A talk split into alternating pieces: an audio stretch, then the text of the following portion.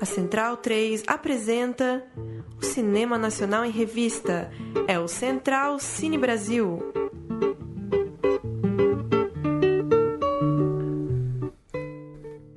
Alô, amigo ouvinte da Rádio Central 3, está começando mais um Central Cine Brasil, programa de número 152, todas as semanas falando de cinema nacional aqui na Central 3. Eu sou o Lucas Borges. Hoje eu vou bater uma bola com o Bruno Graziano. Fala, Grazi. Boa noite, Lucas. Viva aqui a Central Cine Brasil. Hoje falando de um filme lá de Contagem, né, Minas Gerais. Pessoal da Filmes de Plástico vindo com tudo produtora de amigos, né? Que, que começou a fazer cinema há 10 anos atrás, com curtas-metragens, que envolviam atores e não atores e histórias próximas ao seu cotidiano lá em Contagem.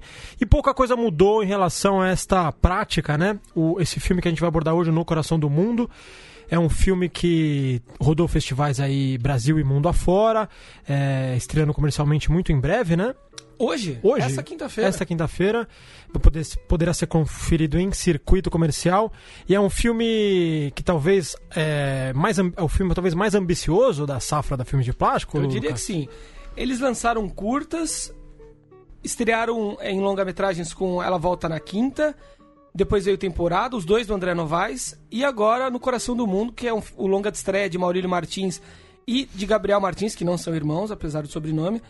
E, na minha opinião, o filme estreou em Roterdã, veio agora para o Festival é, de Cinema Latino-Americano e estreia nessa quinta-feira nos cinemas. Na minha opinião, o filme mais ambicioso, com mais recursos da, da Filmes de Plástico até aqui. Eu gostei muito. Eu também gostei, achei um filme redondo, um filme muito bom. É, tava lendo algumas críticas aqui antes de começar o programa e a maioria muito positiva, né? E, mas me chamou a atenção a crítica do Inácio Araújo, que é um dinossauro da crítica. Deu, três estrelinhas, né? Deu três estrelinhas, pontuou é, sobretudo é, os diálogos, né, o roteiro, que é realmente uma marca aí da, da desses filmes da, da, da filme de plástico, essa, esse realismo mineiro é, sem nenhum estereótipo e com muita, muita graça e muitos diálogos é, ordinários, né? Mas muito bem, muito bem temperadinhos, temperadinhos, ricos, né? ricos muito gostosos de ouvir. É, colocou isso como um dos, um dos, pontos fortes e enalteceu a ousadia, né? Da dupla que fez um filme com baixíssimo orçamento, um filme com menos de um milhão de reais de orçamento e que a gente realmente percebe na tela uma vontade de, de alçar voos maiores em relação a, ao gênero, né? Um filme que tem começa como um drama típico, é, passa por uma comedinha é, de costumes de vez em quando e termina com, com quase como um suspense policial, né? E, e, alguns lampejos de filme de ação. E é nisso que o Inácio Araújo colocou como, como uma dificuldade de o filme tomar forma, né? Quando ele se, se torna mais ambicioso, porém também ele enalteceu no final da crítica de que é um cinema promissor desses dois realizadores. Ela volta na quinta em temporada, é, acho que tem como grande trunfo o hiperrealismo, ali, um naturalismo até, né? Tudo muito cru, tudo muito vida, vida real mesmo, da, de pessoas comuns, de, de baixa renda ali de contagem. O No Coração do Mundo vai além mesmo. Já começa com aquele moicano ali do do Renato, Renato Moraes, não, o nome dele, que é irmão do Renato Novaes, perdão, que é irmão do André Novaes, que dirigiu os dois filmes anteriores que a gente citou. Ali já me já me chamou a atenção, falou, opa, os caras vão usar aqui, vai ter vai ter mais fantasia, né? A fotografia já é diferente, você já percebe logo no início. E para situar um pouco o nosso amigo ouvinte também, no coração do mundo tem um, uma série de, de, de, de, de tramas, né? Microtramas ali, pessoas mais uma vez, de baixa renda que estão na correria, ali em contagem, na periferia. Algumas delas se envolvem com, com atividades legais, enfim. São diversos dramas, mais ou menos interligados, e que no final é, desembocam no, no, que você disse aí, nesse.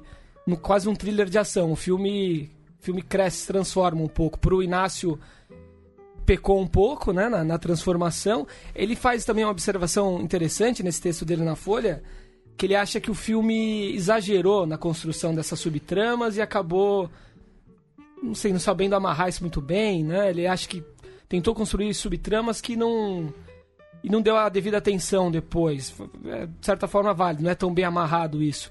Mas eu achei, eu achei que eles acertaram muito a mão, acertaram muito a mão na trilha, o filme outro ponto, né, em relação aos dois anteriores que o filme cresce, que o filme é mais ambicioso, né? Trilha, fotografia, planos, né, diferenciados, ousam nisso também. E todos os personagens muito interessantes, um roteiro interessante. Eu gostei muito e, e achei que eles acertaram a mão no geral. É, se você levar ferro e fogo aí essa, essa, essa cobrança, essa exigência por um filme impecável, né? Você realmente pode falar que o, que o filme tem uma barriga ou outra, é um filme de duas horas, é um filme que tem um ritmo, chamaria assim, interiorano, como assim é, né? Filmado em, em, zonas de interior, famoso interiorão, interiorão do Brasil, onde a classe média vulnerável é a imensa maioria e é onde os personagens habitam. Agora, essa rede de intriga, né, que, que os próprios diretores deram em entrevistas, é, afirmação de que ela foi proposital e de que eles queriam realmente essa, essa coisa meio. É, aí vai da minha, da minha colocação, essa coisa meio Robert Altman, né, como um grande nome do cinema americano que fazia isso com maestria, né?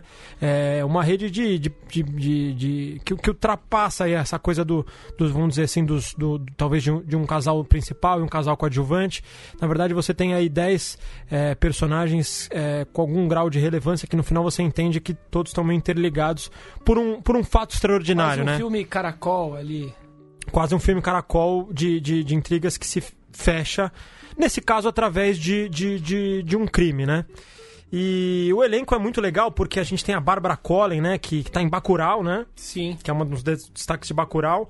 Tem a Grace Passodo, que fez o Temporada, que é uma atriz de renome do teatro mineiro e que agora está sendo despontada no cinema. Foi homenageada em Tiradentes esse ano, né? Homenageada né? em Tiradentes, exatamente. A Karen Telles, já onipresente, é, que horas ela, a nossa famosa patroa de que horas ela volta, é. e a nossa querida mãe de Benzinho. De Benzinho. E tá fez também Esqueci aquele filme, filme que ela contracena com um jovem, ela faz um casal, né, com, com... isso de um jovem que telefona é, a fim de aventuras. Né? Mas minha memória é uma merda e eu esqueci o nome. Vamos lembrar. Vamos lembrar até o final do programa. E tem o Léo Pirata, a Kelly Kriefer, que são e o próprio Renato Novaes, que são atores é, da região e que ainda não, não, não haviam despontado para o cinema nacional. Além disso, o que mais me realmente me intriga e o que mais me, me, vamos dizer assim, me espanta nos filmes da. nesse filme, sobretudo, mas em todos os filmes da filmes de plástico, são os, os não atores, né? Ou os atores eles de primeira mesclam, né? viagem. Né? É. Eles mesclam, eu acho que eles ganham destaque porque. É, justamente por causa desse hiperrealismo, né? Se os atores conseguem um êxito em entrar nesse hiperrealismo, quem já está nesse hiperrealismo e só tem a diferença de que tem uma câmera e uma equipe por trás, mas de certa forma vive a sua realidade ali sem ter que pegar às vezes um ônibus ou, uma estrada para poder filmar, filma no, no, seu próprio habitat.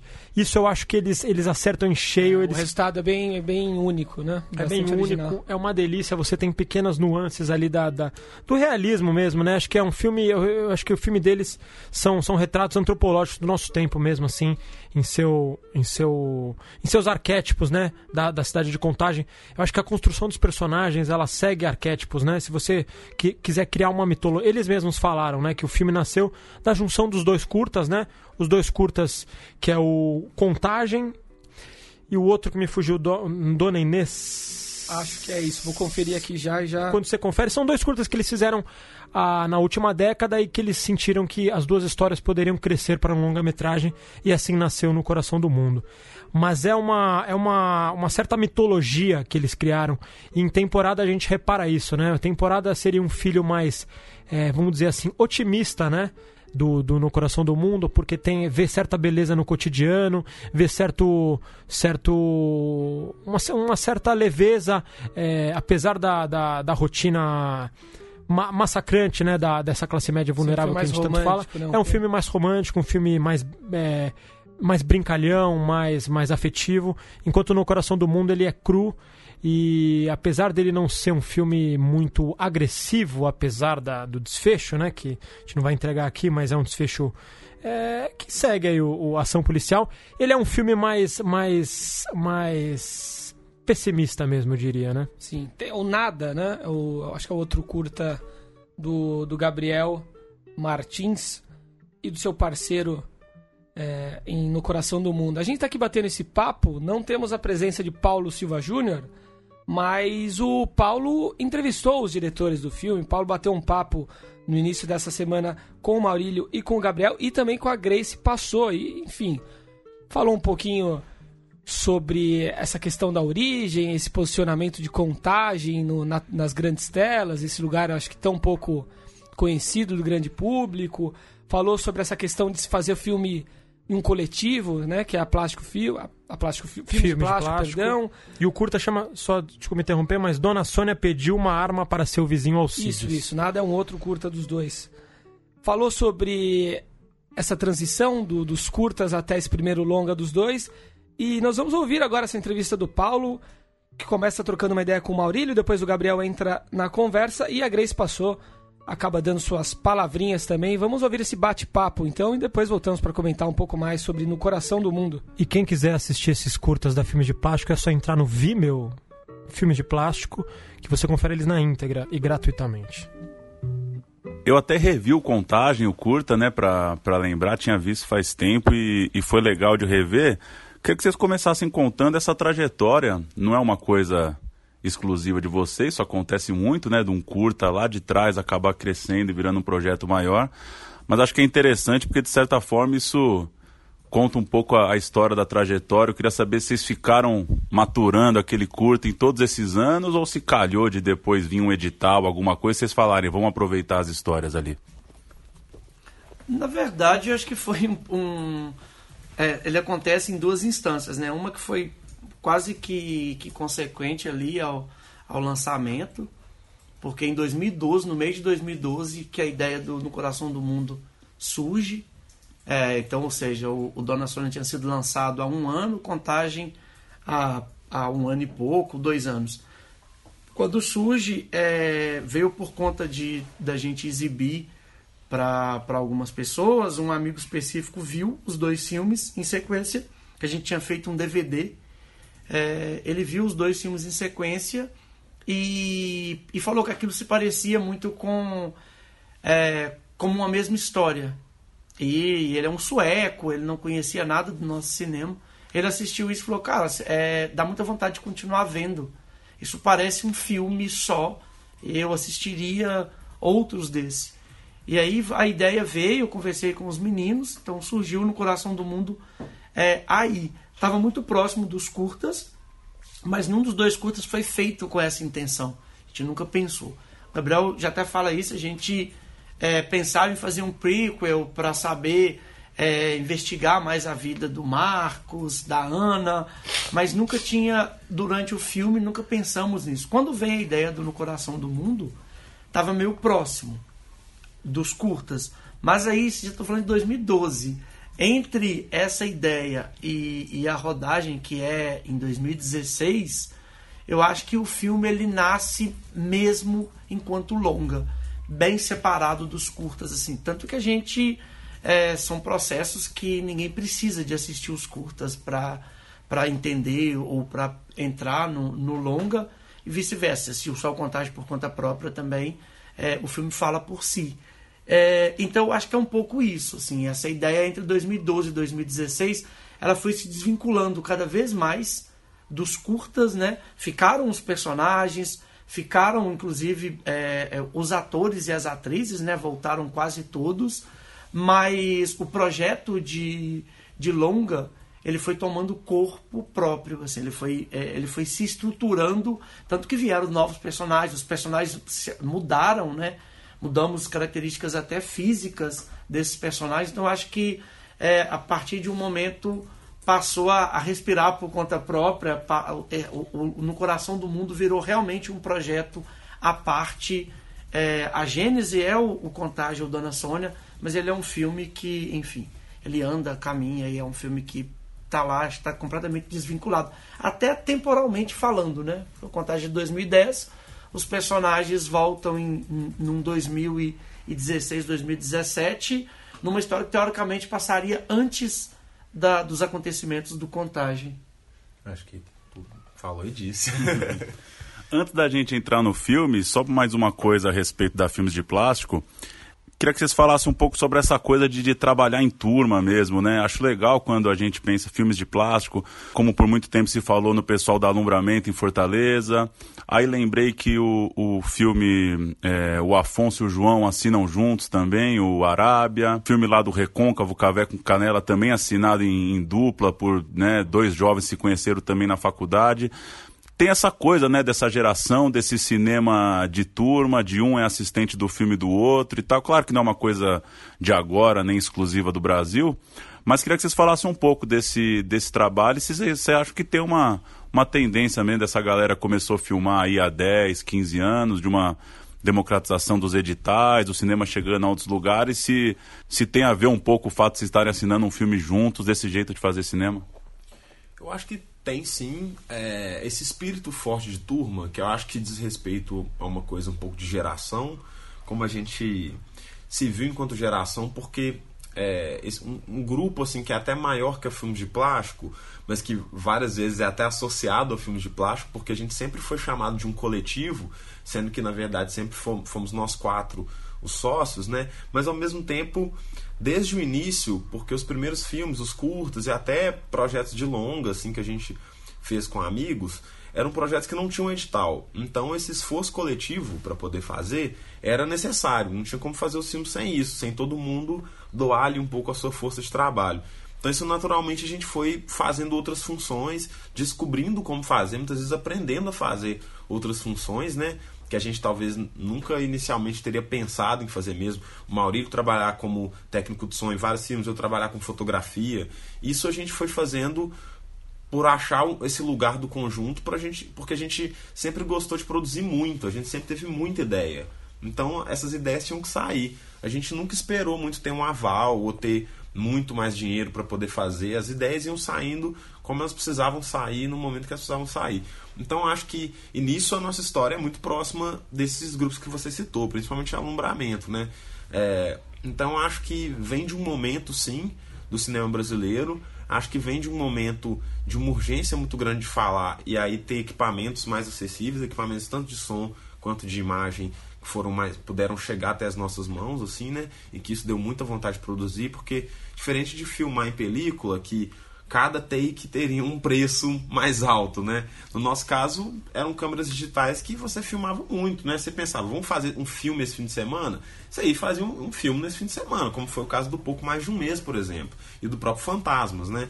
Então, eu acho que essa possibilidade, é, aliada com uma energia muito grande de todos nós, de ter muita energia para produzir tanto, não ficar esperando, acho que criou essa sensação de turma que hoje eu leio como uma ideia de coletividade e que faz, por exemplo, a Filmes de Plástico ter uma coisa muito particular, que é o fato de nós quatro opinarmos muito nos filmes, assim. E nós quatro temos sempre uma, uma espécie até de coautoria, por mais que quem está na direção vai ter muito da sua personalidade, a gente sempre respeita o espaço de quem está dirigindo ali para pensar um filme, mas a gente está muito ligado em todos os processos, assim da primeira linha de ideia, né? Dita em uma reunião até o corte final. Então, o temporada tem muito do Thiago, meio do Maurílio, assim, no Coração do Mundo tem muito do André e do Ti. Então, acho que essa ideia de que esses filmes são nossos, e a gente sempre responde os filmes como sendo nossos, assim, é, eu acho que é uma consequência dessa forma como a gente aprendeu a fazer cinema, né? Para entrar um pouco no filme, por coincidência ou não, é a terceira semana seguida lá no programa que a gente vai tratar de um filme que tem muita coisa do trabalho, né? Foi o documentário do Marcelo Gomes, né? Da cidade do Jeans no Agreste. Agora o filme da Alice Riff aqui do, dos bolivianos em São Paulo, que está no Festival Latino também. Filmes de muita agonia e do trabalho e do que, que vai ser a, a minha vida e do trabalhar para vencer na vida, aquela coisa. Eu queria que vocês falassem um pouco de é, o temporada já tinha muito disso e de trazer também essas situações de trabalho, né? Do Uber, de trocar de carro para conseguir tirar um dinheiro extra, da rotina de uma cobradora de ônibus, de, todo, de tudo isso. Se relacionar mesmo, pesquisar esses trabalhos e, e, ir a fundo e construir um personagem que que vai ter situações muito próprias, né, de um, de um trabalho. Que que, como que foi essa construção para vocês? Eu acho que é um filme também sobre a falta de trabalho, né? Que é, que é um fator, assim, acho que quando você convive na periferia, hoje em dia, acho que posso falar até mais, né? O Brasil virou quase que um reflexo do, do Brasil. Eu acho que a ausência do trabalho, a agonia da ausência do trabalho formal, né? Da ausência do dinheiro, é, eu acho que ela que ela está bem estabelecida no, no filme ali, no personagem do, do pirata, né? O Marcos é, ele é ele é um cara que ele se adapta aos pequenos é, bicos e aos pequenos delitos, é, quase como um modo de, de sobrevivência, né? É, claramente ali mora com a mãe, acho que são coisas bem que refletem bem. É, acho que dá para entender que ele dorme no sofá e que há ali uma série de coisas. Um cara que já está com mais de 30 anos e que essa ausência do trabalho, que a mãe é, deixa isso muito claro, né? A mãe deixa muito claro sobre a, a vagabundagem dele aí entre entre aspas, né? Ela então essa ausência e a mãe que também está ali na falta de um trabalho é, formal, vende produtos de, de limpeza para complementar essa renda, é, anuncia e alto e bom som que a filha de 17 anos já trabalha e coloca dinheiro dentro de casa. Então essa, eu acho que antes mesmo de falar sobre o trabalho, eu acho que o filme busca essa esse modo de sobreviver com a ausência do trabalho formal. Quer dizer, todas aquelas pessoas trabalham muito, né? O trabalho da rotina da casa, da rotina das coisas, mas essa ausência do trabalho formal faz com que essas pessoas também vão se adaptando e aí culmina nessa personagem, em duas personagens que eu acho é, é, potencializadoras disso, que é a personagem da, da Rose, que ela tem um salão de, de beleza improvisado, você vê claramente que a fachada é numa casa, então ela aluga um pedaço de uma casa e transforma no salão. E é real, aquele salão existe mesmo. E, e ela tá, quer complementar a renda com o Uber e na personagem da Selma. Né? A Selma, é, e ela, a fala dela, não cansei dessa vida de correria, é, é uma correria porque você tem o, o, o, seu dinheiro ele é eu brinco que, que quando a gente vive nessa situação do desemprego ou de trabalhar com, com, com esse trabalho informal é, os seus planos, e aí o Donald Glover coloca isso brilhantemente em Atlanta, em um dos episódios, é, os seus planos é para o mês seguinte. Você sobrevive naquele mês. Então ele fala, como é que eu vou investir em alguma coisa se eu não sei se eu vou ter dinheiro é, para comprar alguma coisa na semana que vem. Então eu acho que isso, a personagem da, da, da Selma, é, é isso, ela está ali fazendo foto na escola e é uma coisa que está começando. Ele fala isso, né? Pô, a gente começou agora, ou seja, ela antes daquilo, ela deve ter feito outras correrias para chegar a conseguir comprar aquela câmera, para chegar ali nas escolas para fazer. Ela também está ausente desse do que a gente chama de trabalho, né? Então essa massa de pessoas que inclusive na, na, na estatísticas estão é, ali como desempregados, né? Ela sobrevivendo nesse emprego. Então, das poucas pessoas ali que tem um emprego é, formal, que tem carteira assinada, é a Ana no ônibus, tem aquele trabalho já não existe mais. Quando nós rodamos o filme, estava encerrando o ciclo de cobradores, né? agora todos os ônibus é o motorista que cobra. E o Miro, que tem ali um emprego numa lojinha e, e a fala né, de eu durmo com os dois olhos fechados, é, eu tenho prestação para pagar, ele tem um emprego formal. Então acho que é um filme sobre trabalho mais nessa perspectiva da ausência do trabalho formal, de como que isso movimenta e gira é, as pessoas, os sonhos, as desilusões, as crenças dessas pessoas na, na periferia. Como que vocês, qual que é a responsabilidade de trazer contagem, trazer grande BH, pensando no, no alcance nacional, internacional desses filmes? Tem peculiaridades é, que vocês poderiam destacar, diferente de um filme do que a gente está acostumado a ver de, de morro e asfalto no Rio de Janeiro, ou de periferia e centro aqui em São Paulo, que são geografias diferentes. Aí o que, que tem de. O que, que vocês diriam para quem nunca teve em BH ou na grande BH, por exemplo, que, que precisa transparecer no cinema de vocês? Nossa, difícil, né? Tem uma certa distância até para falar isso. Eu acho que sim. Dá um exemplo de uma pessoa mineira que viu a sessão ontem E aí perguntou pra amiga depois: Nossa, eu falo assim, né? Eu falo assim mesmo, amiga? Você fala assim. Porque eu acho que já parte por uma. É, por colocar em tela um jeito que a gente fala, que é. que eu não consigo nem ter um distanciamento de ficar analisando o meu próprio sotaque, né? É o que eu. É, é, é o meu. meu natu, minha naturalidade é assim, né?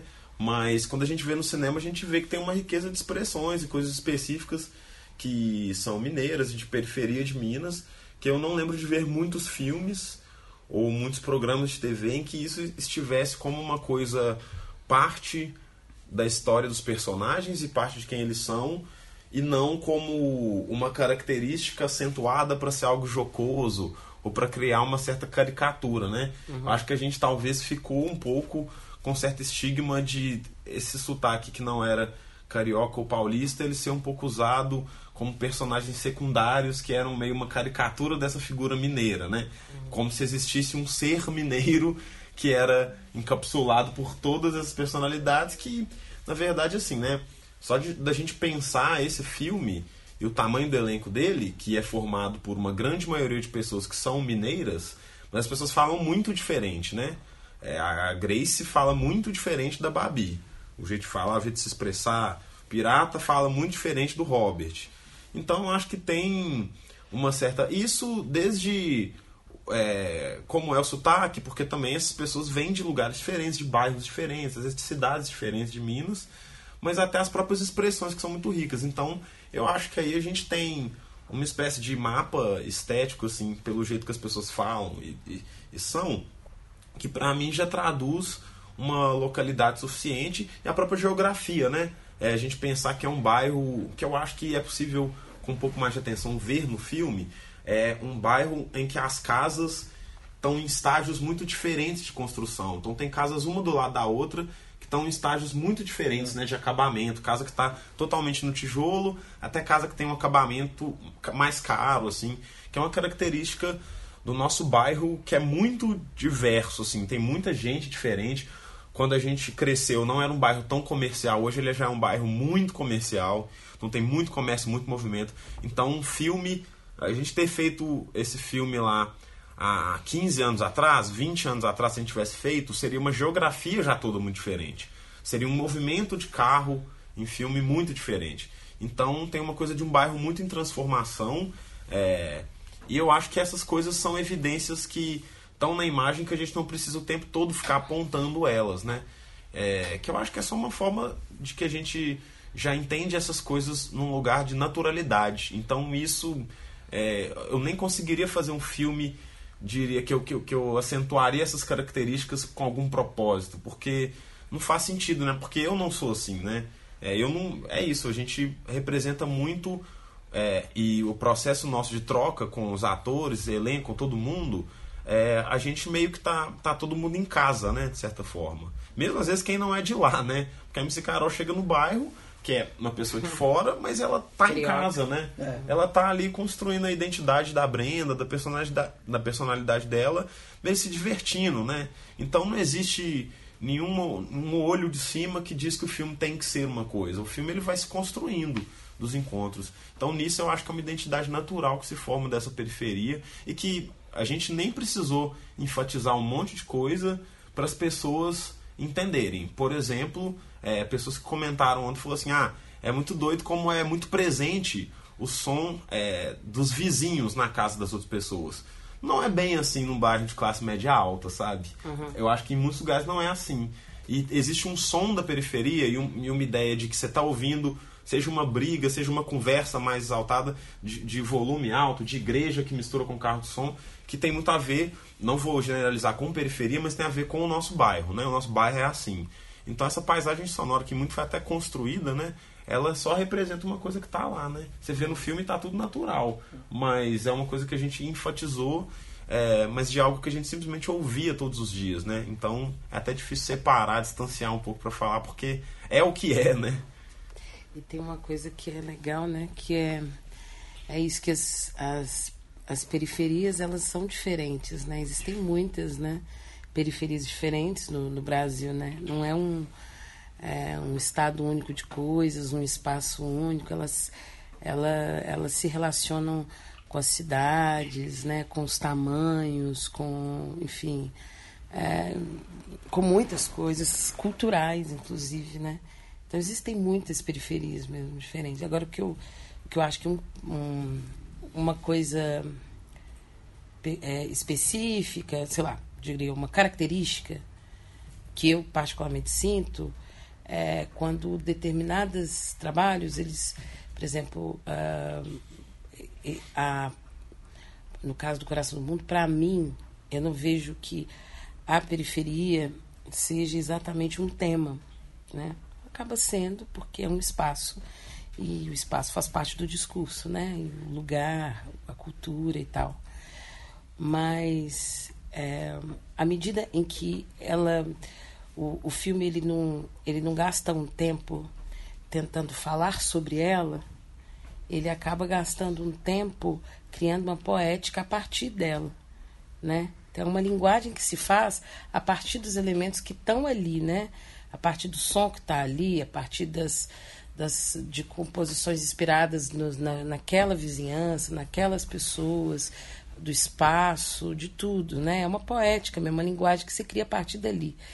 Ali não é um lugar que, se, que, que está se olhando como um, como um tema, como um objeto de estudo, né? Ele, ele é um, ali é um lugar da subjetividade, né? Da, de criação de subjetividades, antes de tudo, né? Isso modifica, porque isso que modifica isso...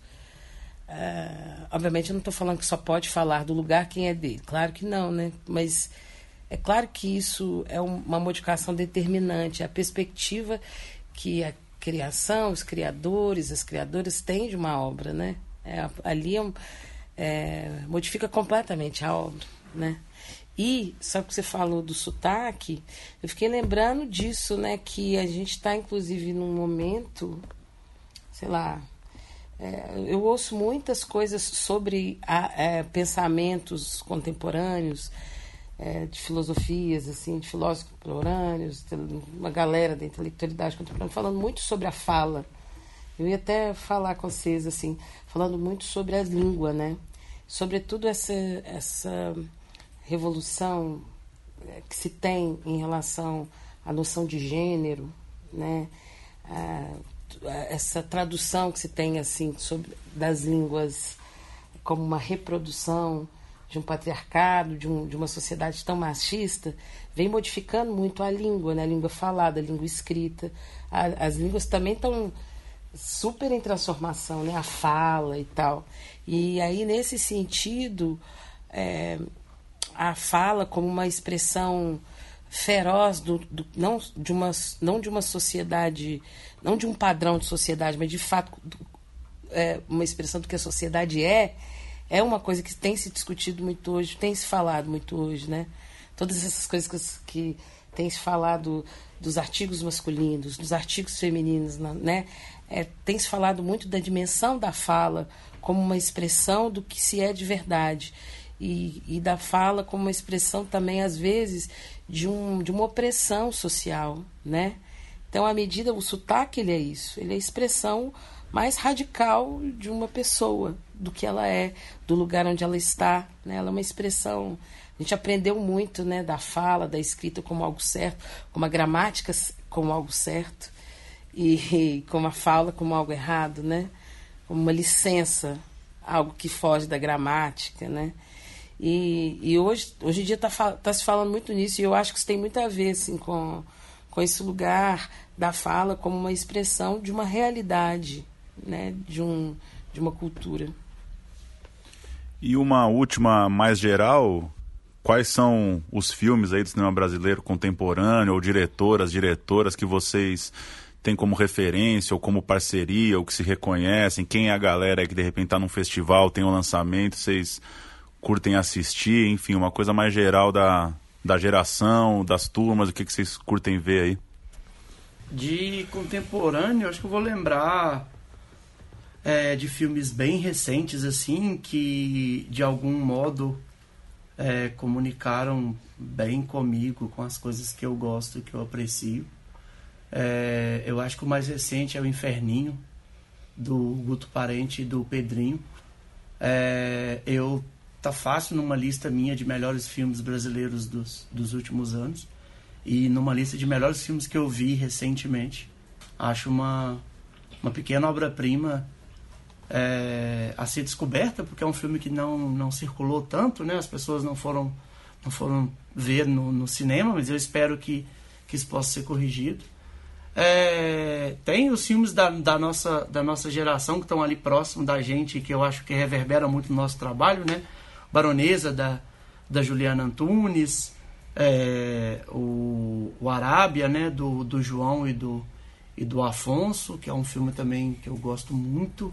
É o Baronesa, a gente teve ainda o privilégio de, de estar ali como coprodutores, né? Mas não é só por isso, eu estou colocando o filme aqui é porque eu acho realmente um belíssimo filme.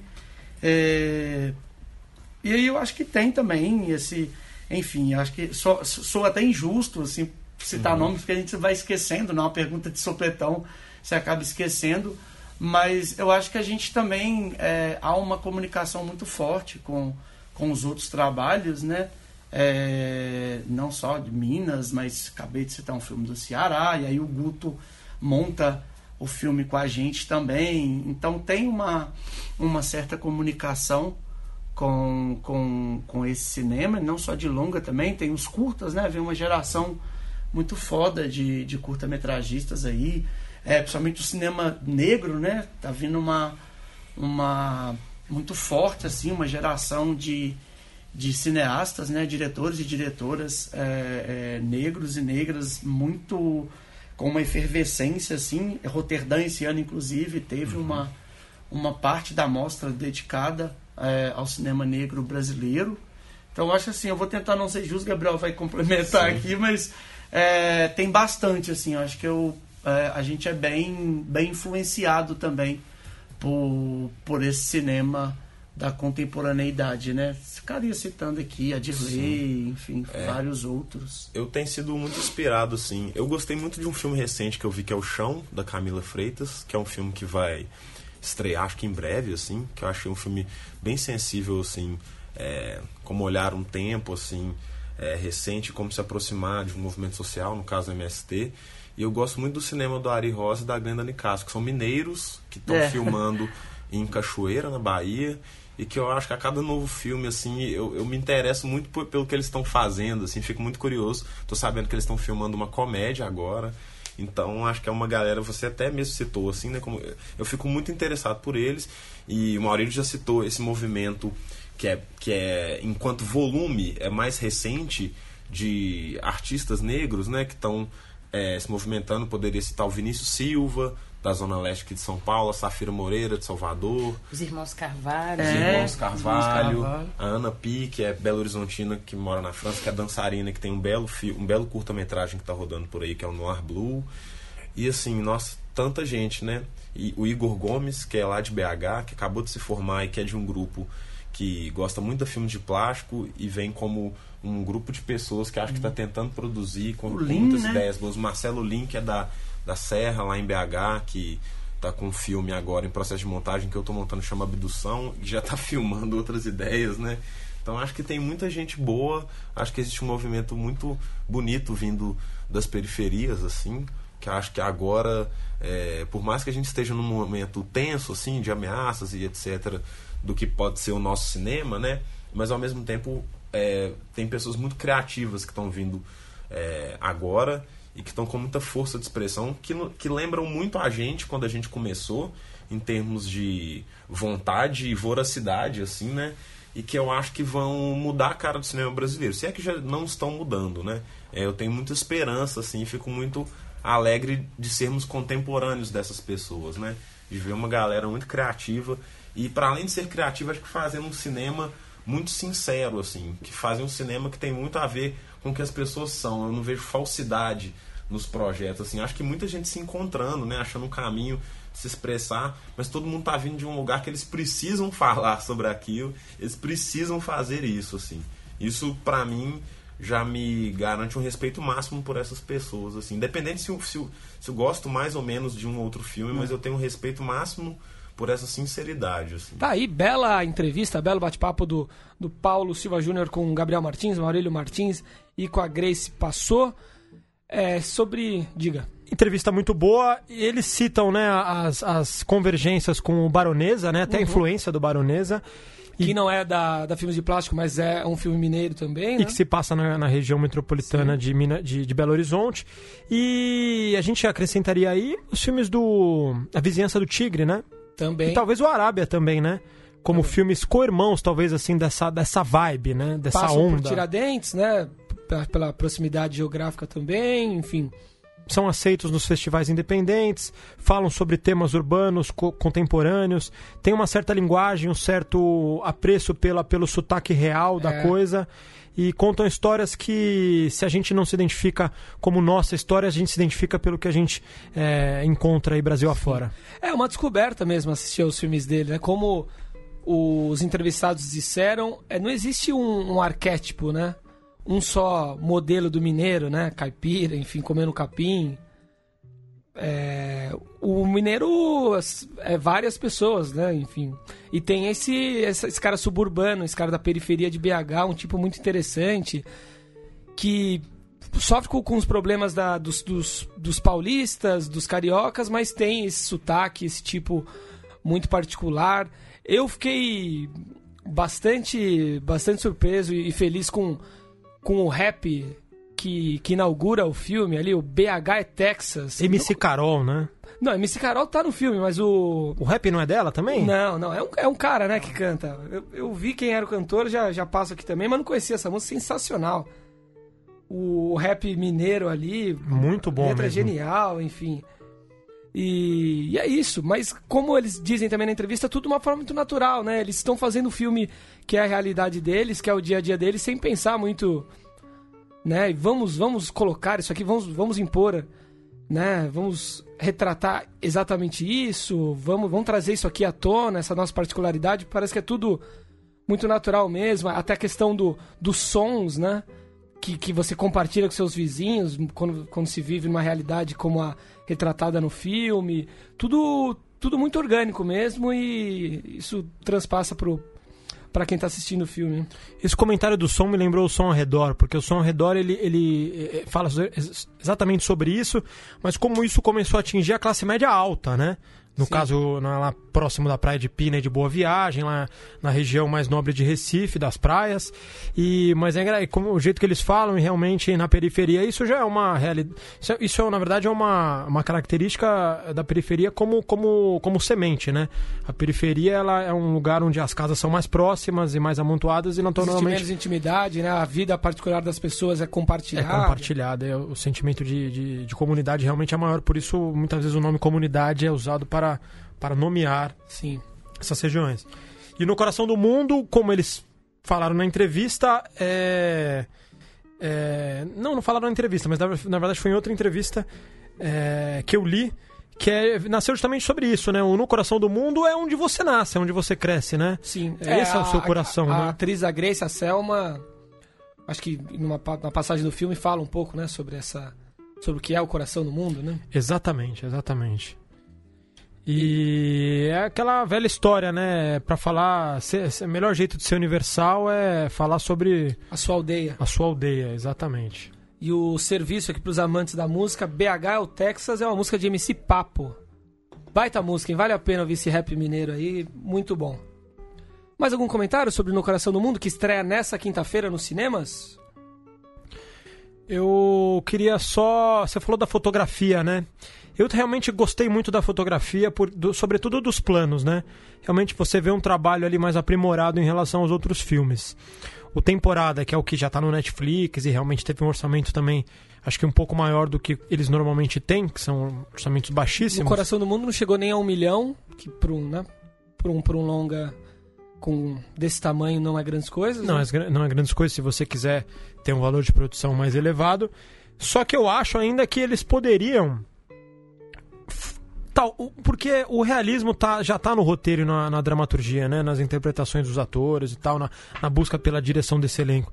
Eu acho que a fotografia ela podia cada vez mais, e os, os melhores acertos do filme são quando eles fogem desse hiperrealismo. Eu acho que na, na, na sua, na sua linguagem, na sua estética, eles poderiam cada vez mais fugir dessa imagem mais, mais, mais digital mas até plastificado em relação ao que poderia ser algum. Não sei, aí já é uma, é uma opinião, né? É, de quem. De quem repara muito na fotografia dos filmes. É, é um adendo, eu acho que eles estão evoluindo e vão encontrar ainda o seu auge. Mas você acha que deveria voltar um pouco para a raiz e para o naturalismo e produzir menos? Qual que é a... Não, ele, ele, eles já acertam, né, assim, em, em mostrar menos, iluminar menos. Já é um filme, mais, até pelo gênero, é um filme que tem mais contrastes, né, e isso é muito legal. É, e tem enquadramentos pô, impecáveis, né? Você não tem a capacidade de ter um filme muito movimento pelo, pelo, pelo, pelo orçamento. Então é um filme bem fixo, mas já tem alguns movimentos, tem algumas graças de linguagem. Porém, a textura mesmo do filme, é, eu acho muito digitalizado, muito vídeo ainda. Sim. E achei, acho que eles, poder, eles conseguem, é, talvez na pós-produção, dar uma dar uma cara mais de filme, assim. É, só, é, um, é uma coisa que me chama atenção, porque é, eu acho que o hiperrealismo já está nas interpretações. Sim, sim. Já é intrínseco do filme, né? Exato. Passar o servição aqui então, no coração do mundo, em cartaz em Aracaju, Belém, Belo Horizonte, Brasília, em Contagem, é claro. Curitiba, Fortaleza, Goiânia, João Pessoa, Manaus, Niterói, Palmas, Porto Alegre, Salvador, São Luís, em São Paulo, aqui em São Paulo no Cinesesc, no Espaço Itaú da Augusta e do Frei Caneca e no Instituto Moreira Salles. Está lá no Recife, está no Rio, está em Rio Branco, está em Teresina e está em Vitória. Inúmeras praças do nosso Brasilzão. Vale muito a pena ver esse filme da Filmes de Plástico. E a sessão que vai ter especial na terça que vem? Também no IMS, né? No Instituto, no Instituto IMS, com a, presença do, com a presença dos realizadores e da Grace, né? Atriz. Bacana. Bela oportunidade para bater um papo com o pessoal por lá. Vamos às notícias, Bruno Graziano? O que, que você manda aí? O que, que foi de que foi novidade ou o que, que teve de mais relevante aí na semana? Você que curte uma TV a cabo, a HBO tem duas produções originais brasileiras programadas para o mês de agosto. A série documental Babel SP, assinada por André Amparo, vai apresentar em sete episódios de uma hora de duração o encontro entre refugiados árabes e brasileiros sem teto, que passam a compartilhar um prédio ocupado na Liberdade. Lembra um pouco a história do nosso amigo Hassan, aliás, que agora cuida lá do Al. De repente foi até inspirado no, numa dessas ocupações lá na Liberdade mesmo. E tem o Pico da Neblina, que retrata uma São Paulo onde a maconha foi legalizada. Que maravilha! Uma produção da poderosa O2, capitaneada por Fernando Meirelles e pelo seu filho Kiko Meirelles, que assina a direção geral. Vão ser 10 episódios de uma hora também dirigidos por nomes como Luiz Carone, Rodrigo Passavendo, ali dos próprios Kiko e Fernando Meirelles. Ambas as produções já têm data para estrear. Pico da Neblina vai ao ar em 4 de agosto, às 21 horas, na própria HBO, enquanto Babel SP começa a ser exibida dia 1 de agosto, hoje, quinta-feira, às 23 horas no canal Max. Seu plano que você acaba de contratar tem o Max e a HBO, Grazi? Infelizmente não, Lucas, porque eu contratei o plano básico em função do Canal Brasil. Aliás, eu no meio da na, no dia da instalação, o, o, técnico ele enquanto ele fazia seus testes de IP, né, Sim. de conexão, eu comentei despretensiosamente de que eu só estava abrindo aquela aquela aquela aquela conta de TV a cabo por causa do Canal Brasil, porque eu gostaria de ver filmes brasileiros. E ele, num espanto aturdido. Falou: sou ouvinte do Central Cine Brasil. Quem dera, quem dera, Lucas. Ainda chegaremos nesse nível. Mas, mas a resposta dele, na verdade, foi, não foi nada animadora. Foi. Ele parou o serviço, olhou para mim aturdido e disse: Você foi o primeiro que me disse isso. Eu não sabia nem que existia este canal. Ah, é o Canal Brasil, infelizmente, não chegando na massa. Nenhuma novidade, né? Nenhuma. Mas a HBO é a. a vamos dizer assim. A, canal, a... O canal Brasil de Venice Beach. E também a, a, o canal da nata das séries brasileiras, né? O canal que antes de ter esse boom de séries, que segundo o Bruno Dias é, só gostam de série de quem, quem gosta de ver gente falando. Eu É, peculiar o mas, mas é, antes mesmo de, de bombar as séries em, de, modo, de modo geral, o HBO já produzia grandes, grandes obras como Filhos do Carnaval, né? E as gringas também, Soprano, que é a revolucionária de lá, e a maior série de todos os tempos, The Wire, é da HBO também. The Wire, tem gente que diz que é o Sopranos, né? The Wire é bem melhor. Mas essas duas brasileiras são feitas por, por diretores jovens, né? O Kiko é um contemporâneo a nós ali, um cara jovem, muito Sim. jovem. Apesar de ter o pai como um mestre, né? Por trás. E o, o, o Babel SP também foi feito por, por gente jovem. É, Então vamos ver aí essa, essa, essa nova safra de, de realização. Com as ameaças. As premissas são muito, boas, muito são boas, né? né? Os, os argumentos são bons. Agora eu ia te perguntar, com as ameaças Ancine, a, ao financiamento público né, do cinema brasileiro, será que esses canais vão ganhar ainda mais força? Esses canais têm crescido nas produções, graças a leis governamentais também, esses canais têm sido meio que obrigados a fazer produções nacionais. Será que eles ganham ainda mais força daqui pra frente? Eu espero que sim, no, no, no âmbito de que eles continuem investindo e que invistam cada vez mais com recursos próprios. Porque são. Porque eles dependem também de financiamento público, na verdade, né? Isso, eles contemplam muito dos seus orçamentos com o dinheiro do. fazem parcerias, né? Com o fundo setorial, através da regulação da Ancine. E porque o que precisa ficar bem claro aqui é que a Ancine ela não patrocina nada, né? Sim. Ela é uma agência reguladora. O Olavo de Carvalho descobriu isso essa semana, você viu? O Olavo, ele, ele, como um grande astrólogo, né, que ele é, ele descobre as coisas talvez um pouco tarde, porque ele sempre fica no espaço, Ele né? deu no uma tweetada falando, a dele. Ancine não vai pagar nada, porque o, o filme dele parece que derrubaram o doc, né, que eu fazer sobre ele com... É, o, Ancine não vai dar dinheiro nenhum, eles só lançam um edital e vem uma empresa privada e coloca a grana. Ele descobriu agora que é assim que funciona a Lei Rouanet, por exemplo. né? É engraçado, né? Porque, enfim, o Bolsonaro também não. não- não- ele, ele realmente, nas últimas semanas, declarou que queria extinguir, era a grande vontade dele. Só que aí, se reunindo com acho que pessoas um pouco mais, mais centradas e que conhecem um pouco mais a, a coisa, ele entendeu que não, não vale a pena, não faz E dá sentido. dinheiro, inclusive. Mas o, o, os recursos do fundo setorial parece que vão tentar tirar da, da alcunha da Ancine e isso é difícil porque teria que ser é, com medida provisória, mas é possível. Enfim, a, a tentativa vai ser, vai, ser, vai ser constante. Mas eu acho que é muito difícil que, que aconteça. Agora, até lá, eu acho que é um, é um, é um bom, um bom momento, um bom semestre, um bom próximo ano.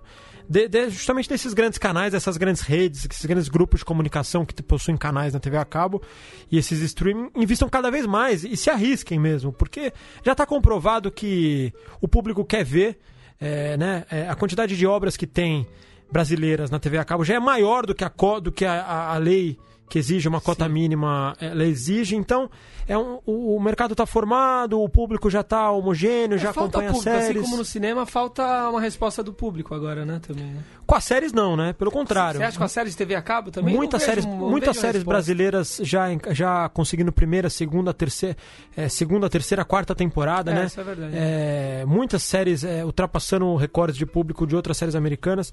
Eu acho que a gente está chegando num, num, num boom de série que o longa-metragem, é, sobretudo o longa-metragem autoral, vai sofrer realmente uma queda de número de produção mesmo e de quantidade de recursos, acho que nos próximos três anos. Em compensação, a série pode tomar esse lugar até pela relevância dos temas, né?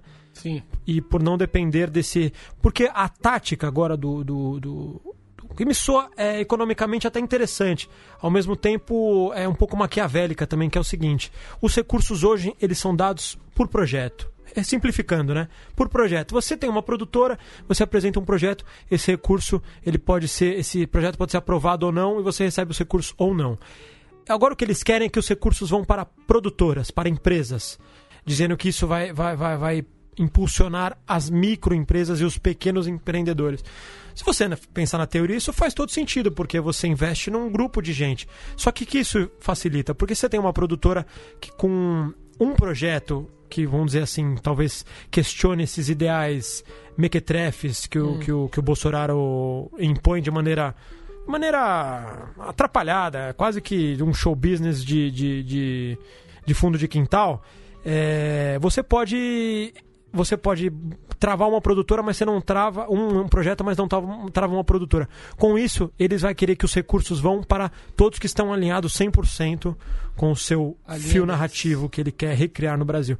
Então é um jeito de você acabar com, com, com a raiz de, de, às vezes, de um grupo de, de realizadores mesmo, assim. Enfim, é complexo o tema.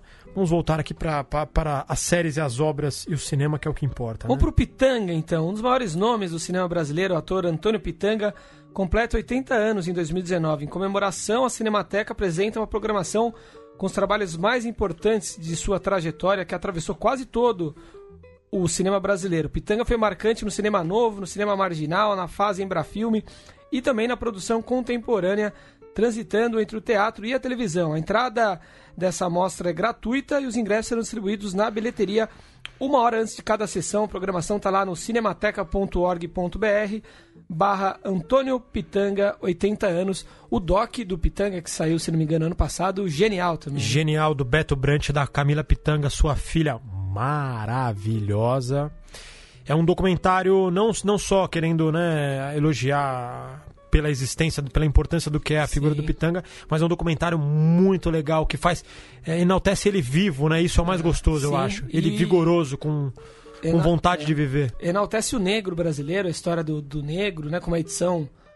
Reconta a história do negro inteligente, brasileiro né? no século XX Reconta. através de um ator, Sim. que é talvez o maior ator negro da história É do país, junto ali com o nosso amigo e que nosso amigo não, nosso amigo espiritual é Grande, Otelo, né? Nosso amigo. Antônio Pitanga, só dizer alguns títulos aqui, né? É sempre bom lembrar, né? Barra Vento do Glauber, é, de 1962. A Idade da Terra também do Glauber, de, de 1980. que mais? Quilombo do Cacá Diegues. Ele tem participações no Fuzis do, do, do, do Rui Guerra. É, que mais? É muito filme. O Pitanga na Boca do Mundo. É... Monstruoso. Não, monstruoso. É, é uma. Eternamente Pagu, de 88. É, que é uma Gangazumba, do, também do Cacá Diegues. A Grande Feira, é, um dos filmes precursores do cinema novo. É, que mais? É, Quando o Carnaval Chegar. É, é um, um ator de dezenas de filmes. Prolífico. Prolífico e. E, e tá aí, tá vivo. Tem que ser homenageado em vida mesmo. Com certeza. Inspirado em histórias reais e com indígenas como protagonistas, o filme A Febre, da diretora brasileira Maia Darim, ganhou seu primeiro teaser nessa quarta-feira. A estreia do longa acontece na próxima semana no 72º Festival de Locarno, na Suíça. Dá para assistir lá no YouTube o teaser de A Febre. Mais um filme com protagonistas indígenas, muito importante. Tem que ter mais filme feito por indígena também, né? Enfim, tem que estar na, na tela. Os nossos nativos brasileiros continuam sendo caçados. Mais do que nunca. Mais do que nunca não diria, mas enfim, voltou, voltou com tudo a caçada aos nativos brasileiros. voltou e a gente, a gente cantou a bola aqui ano passado durante várias vezes de que o cinema ambiental é, ganharia um espaço estrondoso aí na cinematografia brasileira nos próximos anos. Isso está acontecendo, até pela, por questões políticas, mas esse filme foi feito, né? É, esse, esse filme foi feito antes do, do- do- de ter virado o ano e agora o trailer, realmente o teaser é, é muito bonito, Legal. é muito, muito instigante. Filme gravado em Manaus, né? Isso é, com essa expansão geográfica do cinema brasileiro. é, nem com essa expansão, eu não me lembro do filme que se passa em Manaus, por exemplo, filme recente, assim. Em Manaus, em Manaus, agora você me pegou, É. né? Que tem. Mas enfim, é engraçado como a safra recente ela pega justamente na. na. na, na, na urbanização do índio, né? É. De como o índio urbano ele, ele, ele sofre pra.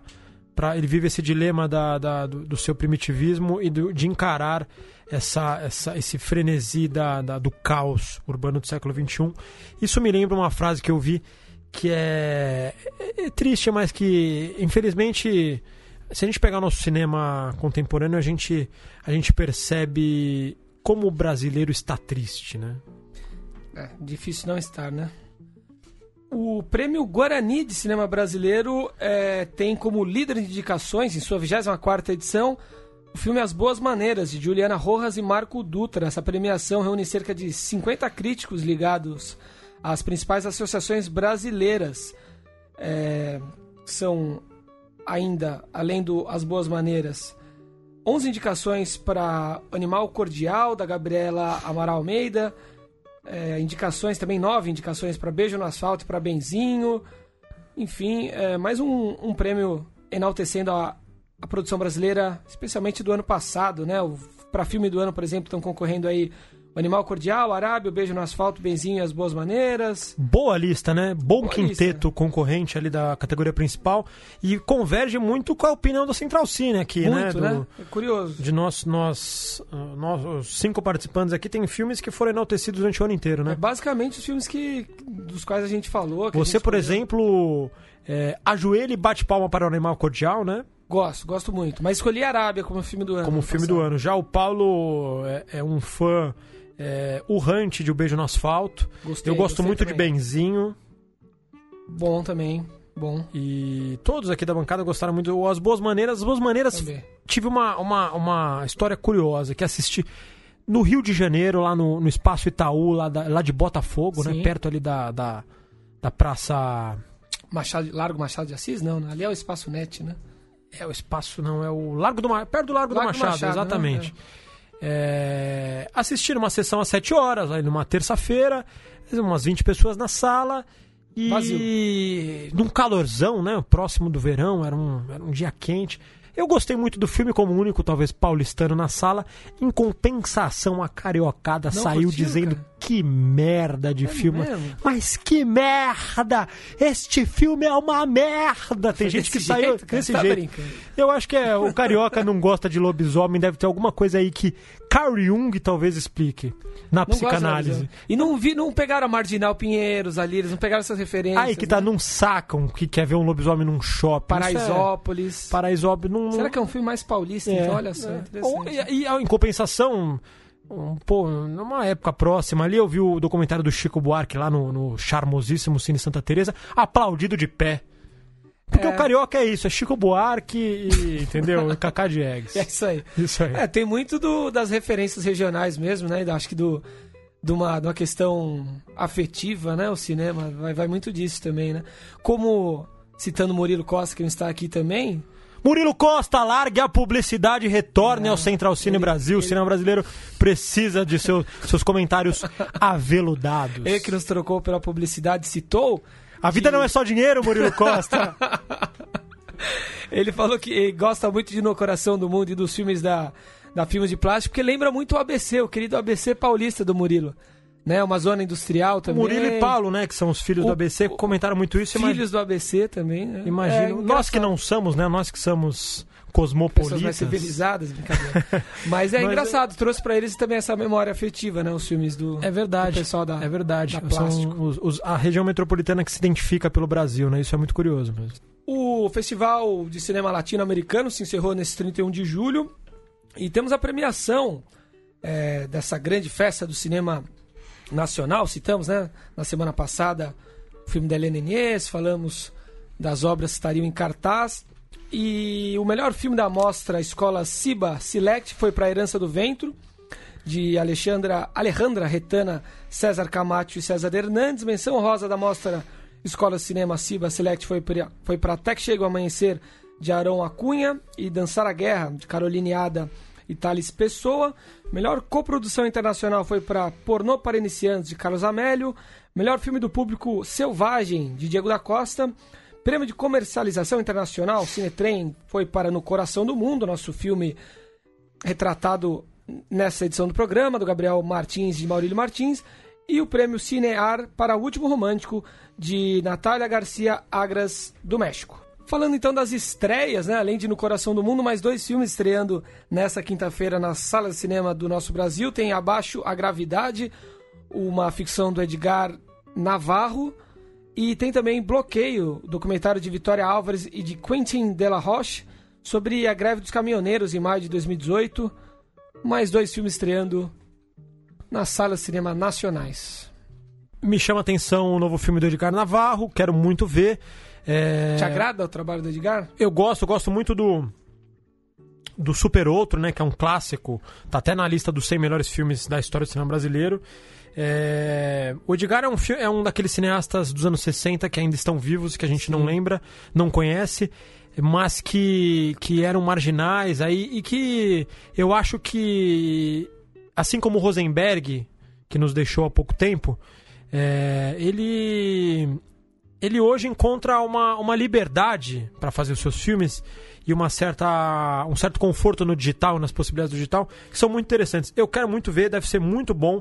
Ele é um cara muito inventivo, um baiano aí que, que, que mistura realmente a, a, que faz um cinema a, a, antropológico, um cinema que mistura fé com, com, com sagrado com profano, vamos dizer Sim. assim. Falando em cinema marginal, você pegou a referência a um ícone do cinema marginal lá no coração do mundo ou não? Opa, Escola Estadual Carlos Rechenbach. Teve isso aí, Belíssima homenagem ao Carlão. Teve essa homenagem. Caçavetes brasileiro. Aí, né? É isso aí. Estamos falados, Bruno Graziano? Oh, mais que falados. Semana que vem a gente tá de volta para falar de mais cinema brasileiro.